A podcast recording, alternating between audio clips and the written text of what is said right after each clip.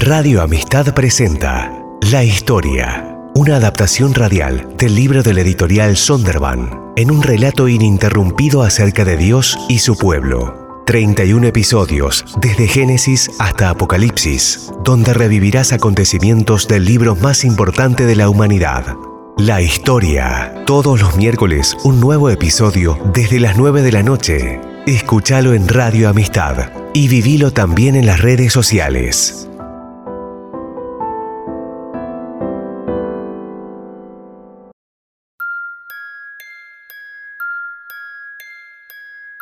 Saúl es un desastre. Se muestra imprudente. Se niega a escuchar a Dios o al profeta Samuel.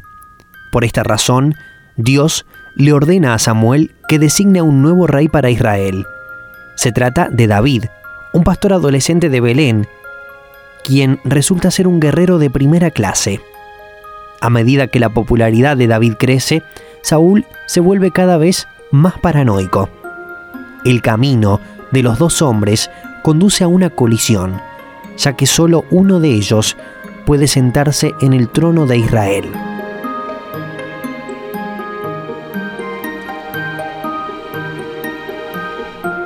El Señor le dijo a Samuel, ¿cuánto tiempo vas a quedarte llorando por Saúl si ya lo he rechazado como rey de Israel? Mejor llena de aceite tu cuerno, ponte en camino. Voy a enviarte a Belén, a la casa de Isaí, pues he escogido como rey a uno de sus hijos. Samuel hizo lo que el Señor le mandó, pero cuando llegó a Belén, los ancianos del pueblo lo recibieron con mucho temor. ¿Vienes en son de paz? Le preguntaron. Claro que sí. He venido a ofrecerle al Señor un sacrificio. Purifíquense y vengan conmigo para tomar parte en él. Entonces Samuel purificó a Isaí y a sus hijos y los invitó al sacrificio. Cuando llegaron, Samuel se fijó en Eliab y pensó, sin duda que este es el ungido del Señor. Pero el Señor le dijo a Samuel, no te dejes impresionar por su apariencia ni por su estatura, pues yo lo he rechazado. La gente se fija en las apariencias, pero yo me fijo en el corazón. Entonces, Isaí llamó a Abinadab para presentárselo a Samuel. Pero Samuel dijo, a este no lo ha escogido el Señor. Luego le presentó a Sama, y Samuel repitió, tampoco a este lo ha escogido. Isaí le presentó a siete de sus hijos, pero Samuel le dijo, el Señor no ha escogido a ninguno de ellos. ¿Son estos todos tus hijos? Queda el más pequeño, respondió Isaí, pero está cuidando el rebaño. Manda a buscarlo, insistió Samuel, que no podemos continuar hasta que él llegue. Isaí mandó a buscarlo, y se lo trajeron. Era buen mozo, trigueño y de buena presencia. El Señor le dijo a Samuel, Este es, levántate y úngelo. Samuel tomó el cuerno de aceite y ungió al joven en presencia de sus hermanos. Entonces, el Espíritu del Señor vino con poder sobre David, y desde ese día estuvo con él. Los filisteos reunieron sus ejércitos para la guerra, concentrando sus fuerzas en Soco, pueblo de Judá. Acamparon en Efesdamín, situado entre Soco y Aseca. Por su parte, Saúl y los israelitas se reunieron también y acampando en el valle de La, ordenaron sus filas para la batalla contra los filisteos. Con el valle de por medio, los filisteos y los israelitas tomaron posiciones en montes opuestos. Un famoso guerrero, oriundo de Gat, salió del campamento filisteo. Su nombre era Goliat y tenía una estatura de casi tres metros. Llevaba en la cabeza un casco de bronce y su coraza, que pesaba 55 kilos, también era de bronce, como lo eran las polainas que le protegían las piernas y la jabalina que llevaba al hombro. El asta de su lanza se parecía al rodillo de un telar y tenía una punta de hierro que pesaba casi 7 kilos. Delante de él marchaba un escudero. Goliat se detuvo ante los soldados israelitas y los desafió. ¿Para qué están ordenando sus filas para la batalla? ¿No soy yo un filisteo? ¿Y no están ustedes al servicio de Saúl? ¿Por qué no escogen a alguien que me enfrente? Si es capaz de hacerme frente y matarme, nosotros le serviremos a ustedes, pero si yo lo venzo y lo mato, ustedes serán nuestros esclavos y nos servirán. Dijo además el Filisteos, yo desafío hoy al ejército de Israel, elijan a un hombre que pelee conmigo. Al oír lo que decía el Filisteo, Saúl y todos los israelitas se consternaron y tuvieron mucho miedo. El filisteo salía mañana y tarde a desafiar a los israelitas, y así lo estuvo haciendo durante 40 días. Un día, Isaí le dijo a su hijo David, toma esta bolsa de trigo tostado y estos 10 panes, y vete pronto al campamento para dárselos a tus hermanos. Lleva también estos tres quesos para el jefe del batallón. Averigua cómo les va a tus hermanos y tráeme una prueba de que ellos están bien.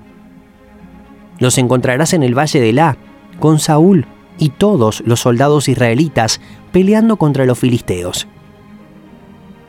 David cumplió con las instrucciones de Isaí. Se levantó muy de mañana. Después de encargarle el rebaño a un pastor, tomó las provisiones y se puso en camino. Llegó al campamento en el momento en que los soldados, lanzando gritos de guerra, salían a tomar sus posiciones. Los israelitas y los filisteos se alinearon frente a frente. David, por su parte, dejó su carga al cuidado del encargado de las provisiones y corrió a las filas para saludar a sus hermanos.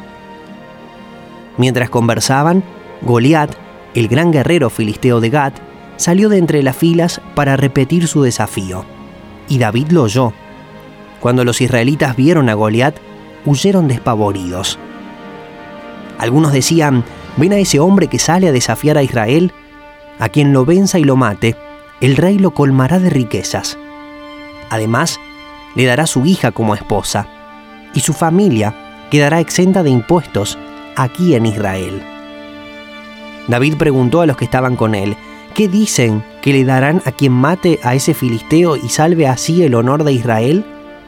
¿Quién se cree este filisteo pagano que se atreve a desafiar el ejército del Dios viviente.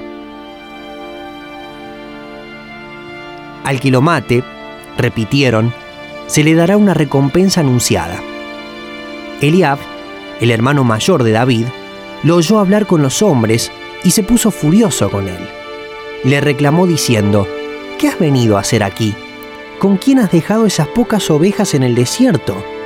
Yo te conozco Eres un atrevido y malintencionado. Seguro que has venido para ver la batalla. ¿Y ahora qué hice? protestó David. Si apenas se ha abierto la boca. Apartándose de su hermano, les preguntó a otros, quienes le dijeron lo mismo. Algunos que oyeron lo que había dicho David, se lo contaron a Saúl, y éste mandó a llamarlo. Entonces David le dijo a Saúl, Nadie tiene por qué desanimarse a causa de este filisteo, yo mismo iré a pelear contra él. ¿Cómo vas a pelear tú solo contra este filisteo? replicó Saúl. ¿No eres más que un muchacho, mientras que él ha sido un guerrero toda la vida? David le respondió, A mí me toca cuidar el rebaño de mi padre. Cuando un león o un oso viene y se lleva una oveja del rebaño, yo lo persigo y lo golpeo hasta que suelta la presa. Y si el animal me ataca, lo sigo golpeando hasta matarlo. Si este siervo de su majestad ha matado leones y osos, lo mismo puede hacer con ese filisteo pagano, porque está desafiando al ejército del Dios viviente. El Señor, que me libró de las garras del león y del oso, también me librará del poder de ese filisteo. Anda pues, dijo Saúl, y que el Señor te acompañe. Llegó Saúl, vistió a David con su uniforme de campaña, le entregó también un casco de bronce y le puso una coraza. David se ciñó la espalda sobre la armadura, intentó caminar, pero no pudo porque no estaba acostumbrado. No puedo andar con todo esto, le dijo a Saúl, no estoy entrenado para ello.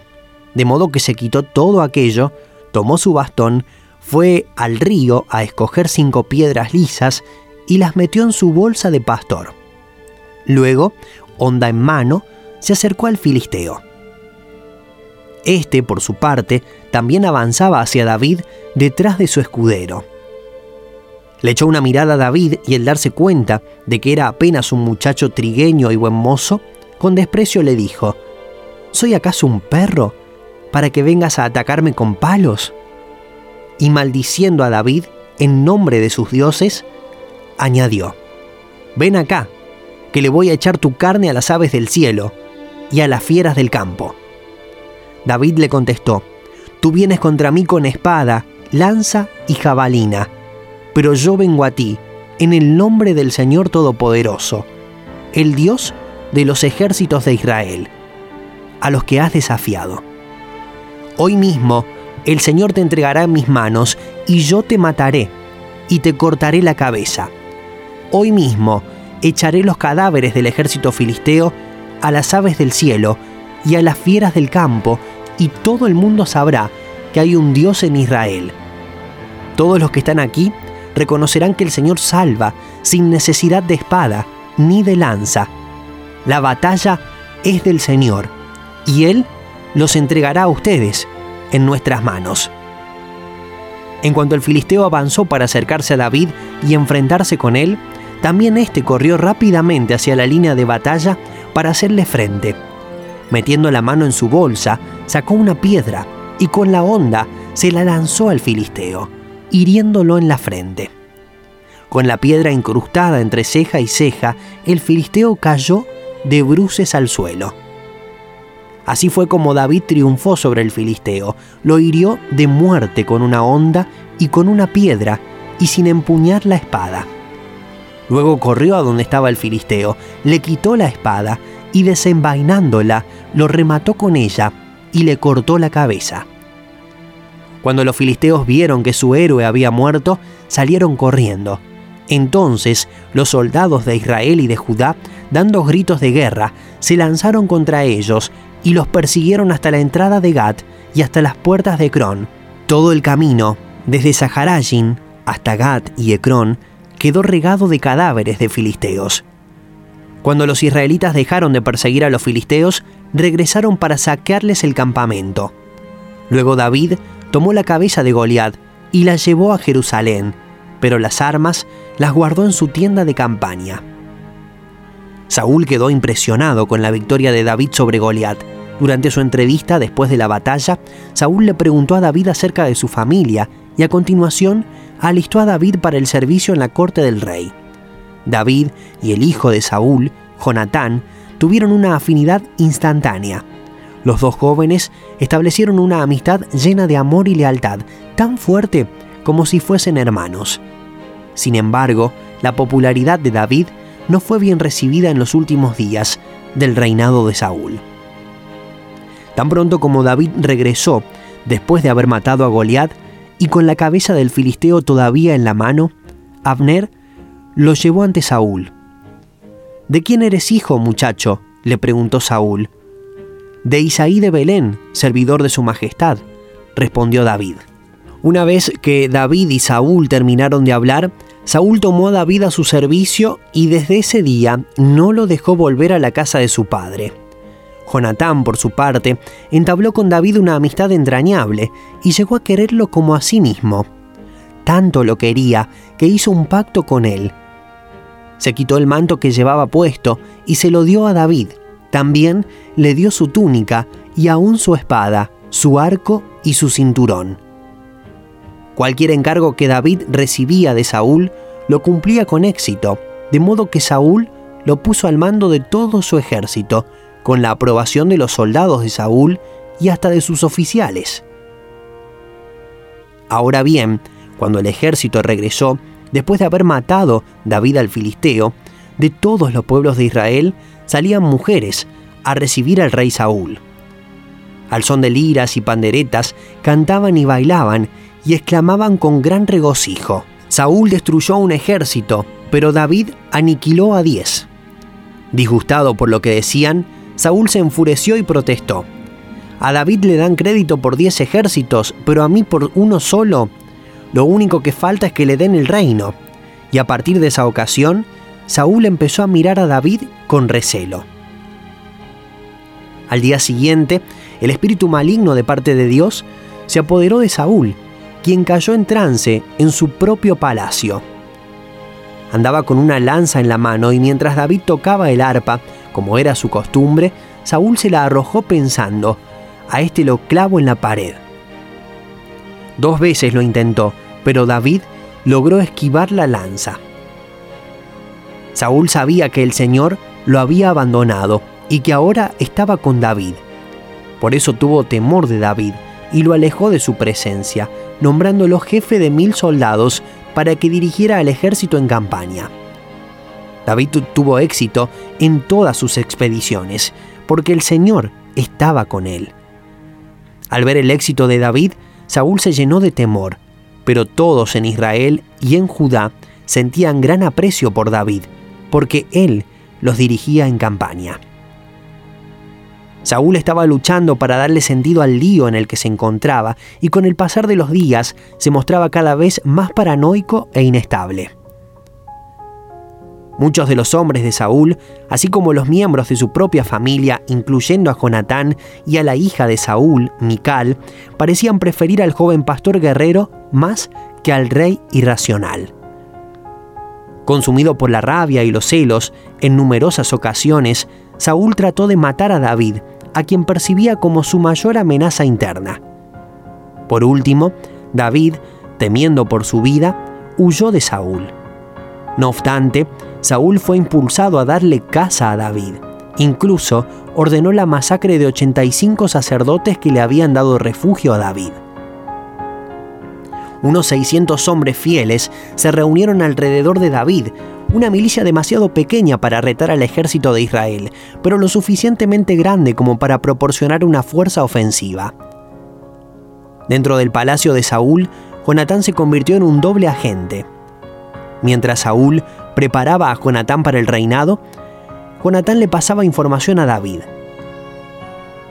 Jonatán reconoció que David sería el próximo líder de Israel. Sin embargo, esta perspectiva parecía cada vez más improbable en tanto que el ejército de Saúl se acercaba al batallón de David en el desierto de Engadi. Al encontrarse en peligro, David hizo lo que siempre hacía, derramó sus temores ante Dios y oró por ayuda. Líbrame de mis enemigos, oh Dios, protégeme de los que me atacan, líbrame de los malhechores, sálvame de los asesinos.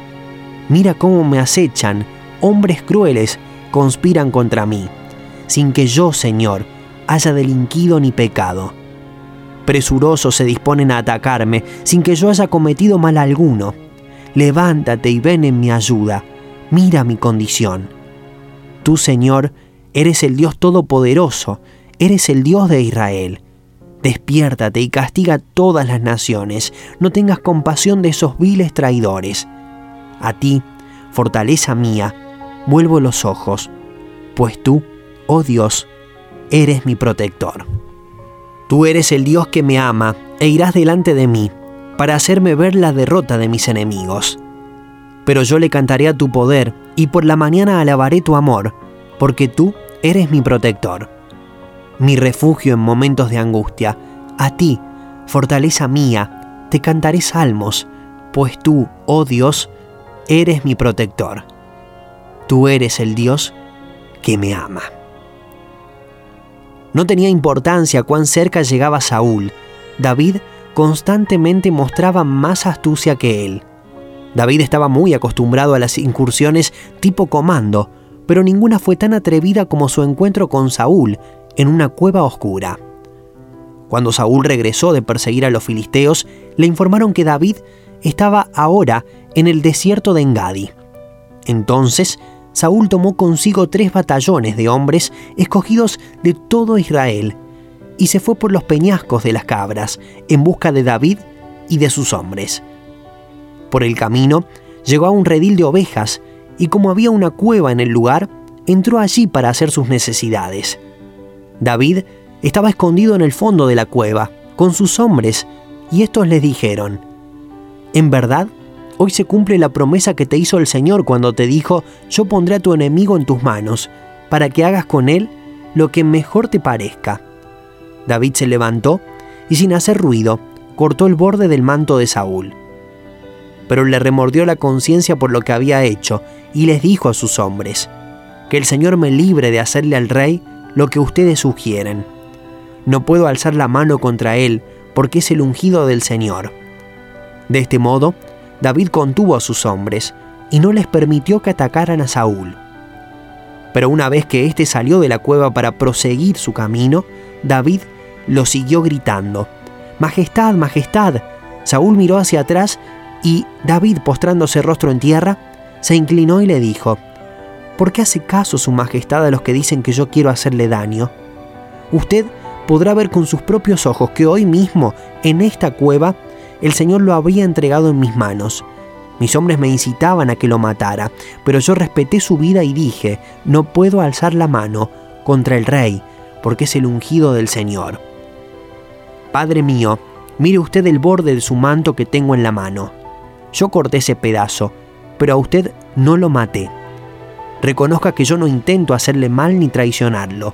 Usted, sin embargo, me persigue para quitarme la vida, aunque yo no le he hecho ningún agravio. Que el Señor juzgue entre nosotros dos, y que el Señor me vengue de usted. Pero mi mano no se alzará contra usted, como dice el antiguo refrán. De los malos, la maldad. Por eso mi mano jamás se alzará contra usted. ¿Contra quién ha salido el rey de Israel? ¿A quién persigue? A un perro muerto, a una pulga. Que sea el Señor quien juzgue y dicte la sentencia entre nosotros dos, que examine mi causa y me defienda y me libre de usted. Cuando David terminó de hablar, Saúl le preguntó, David, hijo mío, pero si eres tú quien me habla. Y alzando la voz, se echó a llorar. Has actuado mejor que yo, continuó Saúl me has devuelto bien por mal. Hoy me has hecho reconocer lo bien que me has tratado, pues el Señor me entregó en tus manos y no me mataste. ¿Quién encuentra a su enemigo y le perdona la vida? Que el Señor te recompense por lo bien que me has tratado hoy. Ahora caigo en cuenta que tú serás el rey y de que consolidarás el reino de Israel. Júrame entonces por el Señor que no exterminarás mi descendencia ni borrarás el nombre de mi familia. David se lo juró. Luego Saúl volvió a su palacio y David y sus hombres subieron al refugio. David dedicó al Señor la letra de esta canción cuando el Señor lo libró de Saúl y de todos sus enemigos. Dijo así, El Señor es mi roca, mi amparo, mi libertador. Es mi Dios, el peñasco en que me refugio es mi escudo, el poder que me salva, mi más alto escondite. Él es mi protector y mi salvador. Tú me salvaste de la violencia. Invoco al Señor, que es digno de alabanza, y quedo a salvo de mis enemigos. Las olas de la muerte me envolvieron, los torrentes destructores me abrumaron, me enredaron los lazos del sepulcro, y me encontré ante las trampas de la muerte. En mi angustia invoqué al Señor, llamé a mi Dios, y Él me escuchó desde su templo. Mi clamor llegó a sus oídos. El Señor vive, alabada sea mi roca, exaltado sea Dios, mi Salvador. El tratado de paz entre David y Saúl, básicamente un acuerdo de no matarse el uno al otro, debería haber resuelto el asunto pero Saúl, siempre imprevisible, se volvió en contra de David y lo persiguió una vez más. Con sabiduría David se retiró con su banda de leales al territorio filisteo, fuera del alcance de Saúl.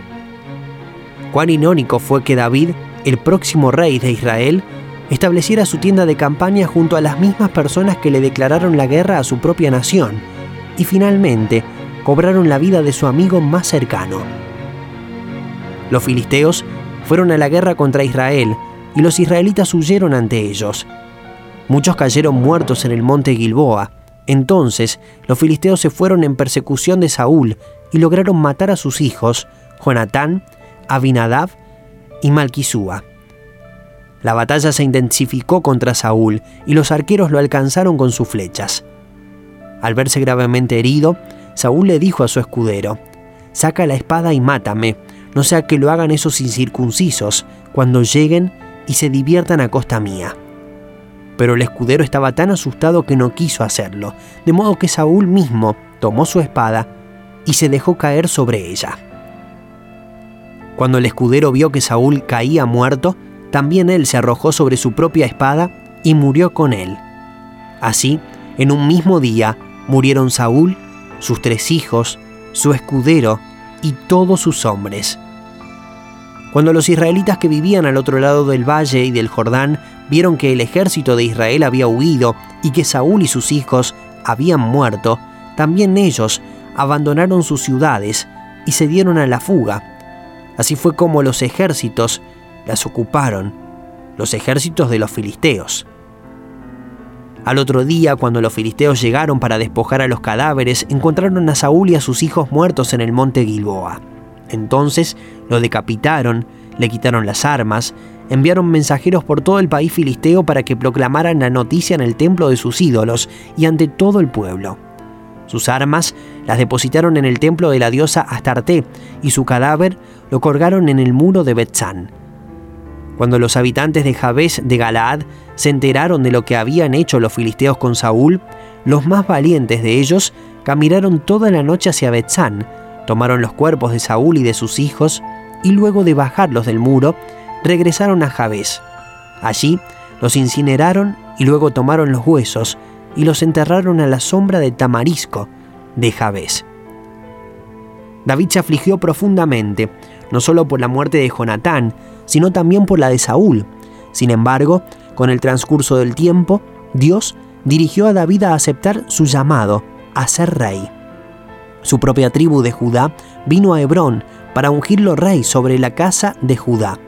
Sin embargo, no fue sino hasta después de un período de siete años de lucha entre David y los fieles del hijo de Saúl, Isboset, que David fue hecho rey sobre todo Israel. Poco después, David llevó dos veces a los israelitas a decisivas victorias sobre los dificultosos filisteos. Este período también vio uno de los logros más importantes de David. Derrotó a los jebuseos que vivían en Jerusalén y logró que fuera la capital nacional y espiritual de Israel. David estaba preocupado por algo más que el éxito militar. Amaba profundamente a Dios y deseaba que su nación lo amara también. La pasión de David lo llevó a recuperar el arca de la alianza que se encontraba en la casa de Abinadab. Fue un alegre desfile de personas los que salieron para traer el arca a su nueva casa en Jerusalén, la ciudad de David. Una vez más, David reunió los 30 batallones de soldados escogidos de Israel y con todo su ejército partió hacia Balá de Judá para trasladar de allí el arca de Dios, sobre la que se invoca su nombre, el nombre del Señor Todopoderoso que reina entre los querubines. Colocaron el arca de Dios en una carreta nueva y se la llevaron a la casa de Abinadab, que estaba situada en una colina. Usa y Agío, hijos de Abinadab, guiaban la carreta nueva que llevaba el arca de Dios. Agío iba delante del arca, mientras David y todo el pueblo de Israel danzaban ante el Señor con gran entusiasmo y cantaban al son de arpas, liras, panderetas, cistros y címbalos. Al llegar a la parcela de Nacón, los bueyes tropezaron, pero Usa, extendiendo las manos, sostuvo el arca de Dios.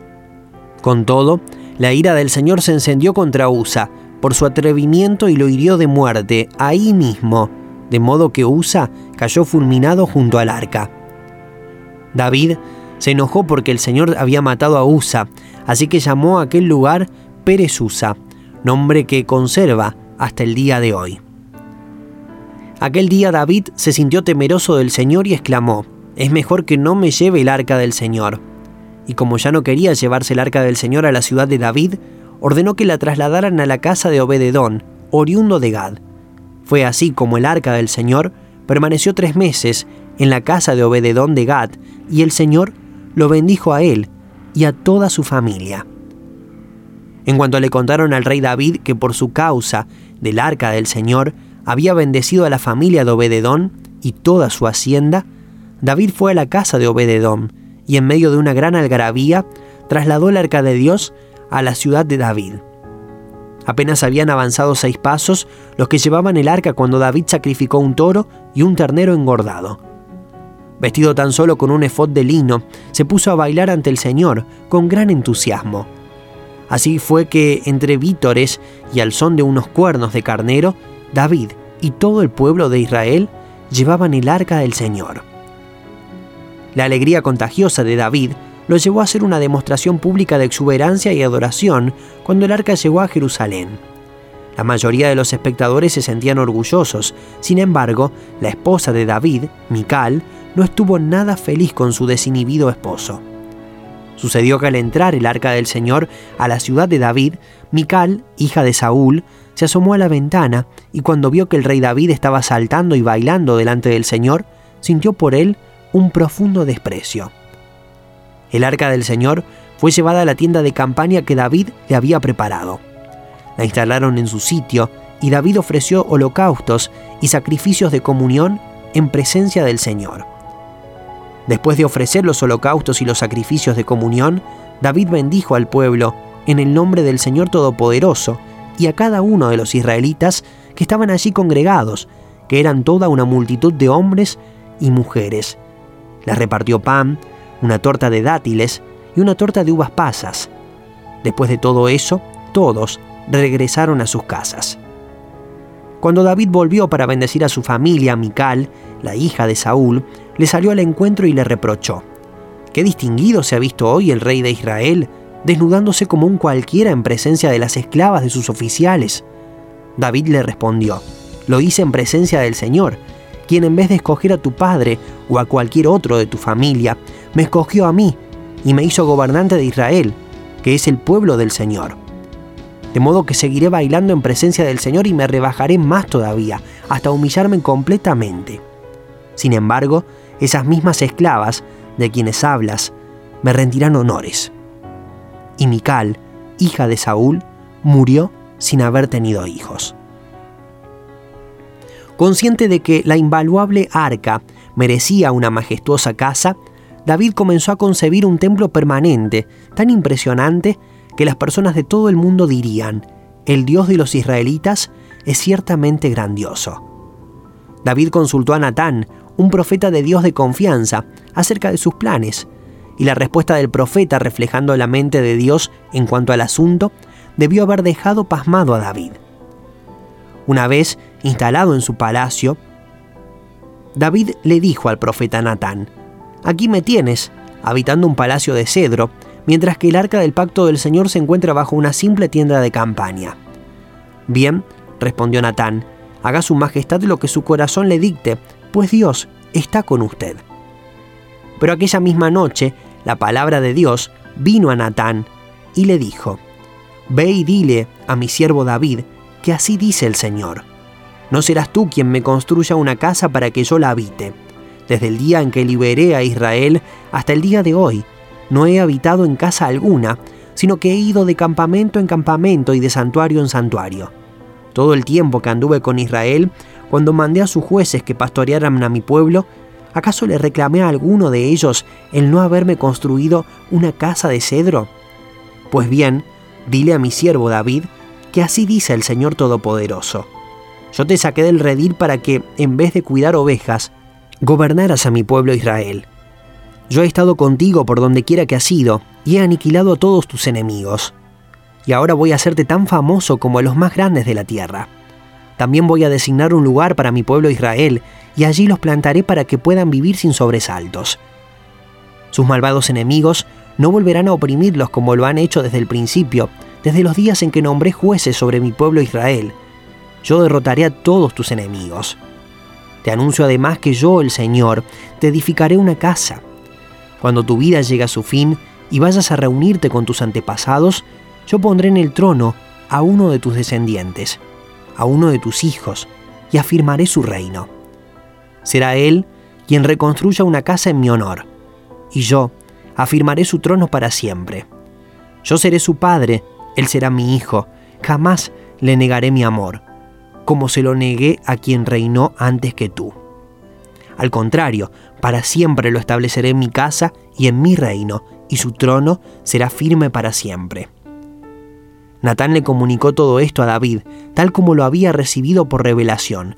Luego el rey David se presentó ante el Señor y le dijo, Señor y Dios, ¿quién soy yo y qué es mi familia para que me hayas hecho llegar tan lejos? Como si esto fuera poco, Señor y Dios, has hecho promesas a este siervo tuyo en cuanto al futuro de su dinastía. Me has tratado como si fuera yo un hombre muy importante, Señor y Dios. ¿Qué más podría yo decir del honor que me has dado, si tú conoces a tu siervo? Señor, tú has hecho todas estas grandes maravillas por amor a tu siervo y según tu voluntad, y las has dado a conocer. Señor, nosotros mismos hemos aprendido que no hay nadie como tú y que aparte de ti no hay Dios. ¿Y qué nación se puede comparar con tu pueblo Israel? Es la única nación en la tierra que tú has redimido para hacerla tu propio pueblo y para dar a conocer tu nombre hiciste prodigios, maravillas, cuando al paso de tu pueblo, al cual redimiste de Egipto, expulsaste a las naciones y a sus dioses. Adoptaste a Israel para que fuera tu pueblo para siempre y para que tú, Señor, fueras su Dios. Y ahora, Señor, mantén para siempre la promesa que le has hecho a tu siervo y a su dinastía. Cumple tu palabra para que tu nombre permanezca y sea exaltado para siempre, y para que todos digan, el Señor Todopoderoso es el Dios de Israel. Entonces la dinastía de tu siervo David quedará establecida en tu presencia. Tú, Dios mío, le has revelado a tu siervo el propósito de establecerle una dinastía, y por eso tu siervo se ha atrevido a dirigirte esta súplica. Oh Señor, tú eres Dios, y has prometido este favor a tu siervo. Te has dignado a bendecir su familia, la familia de tu siervo, de modo que bajo tu protección exista para siempre. Tú, Señor, la has bendecido y por eso quedará bendita para siempre. Un rey sin un ejército no es un rey por mucho tiempo. Así que David organizó un ejército eficaz, con un liderazgo de confianza, y lo utilizó estratégicamente con el fin de estabilizar sus fronteras y eliminar la oposición regional. Los mercenarios no pudieron derrotarlo y aún dos batallas de primera fila terminaron en victorias decisivas para él. David fue un guerrero, un poeta y un hombre conforme al corazón de Dios. Fue un líder que ponía a Dios en primer lugar, lo amaba y lo seguía. En todo el mundo fue evidente que Dios bendijo a este pastor rey. Sin embargo, David no era un hombre perfecto. Un día cuando sus generales se habían marchado a la guerra, el rey tuvo que enfrentar a un enemigo interno tan intenso como cualquier enemigo que enfrentaba en el campo de batalla continuará.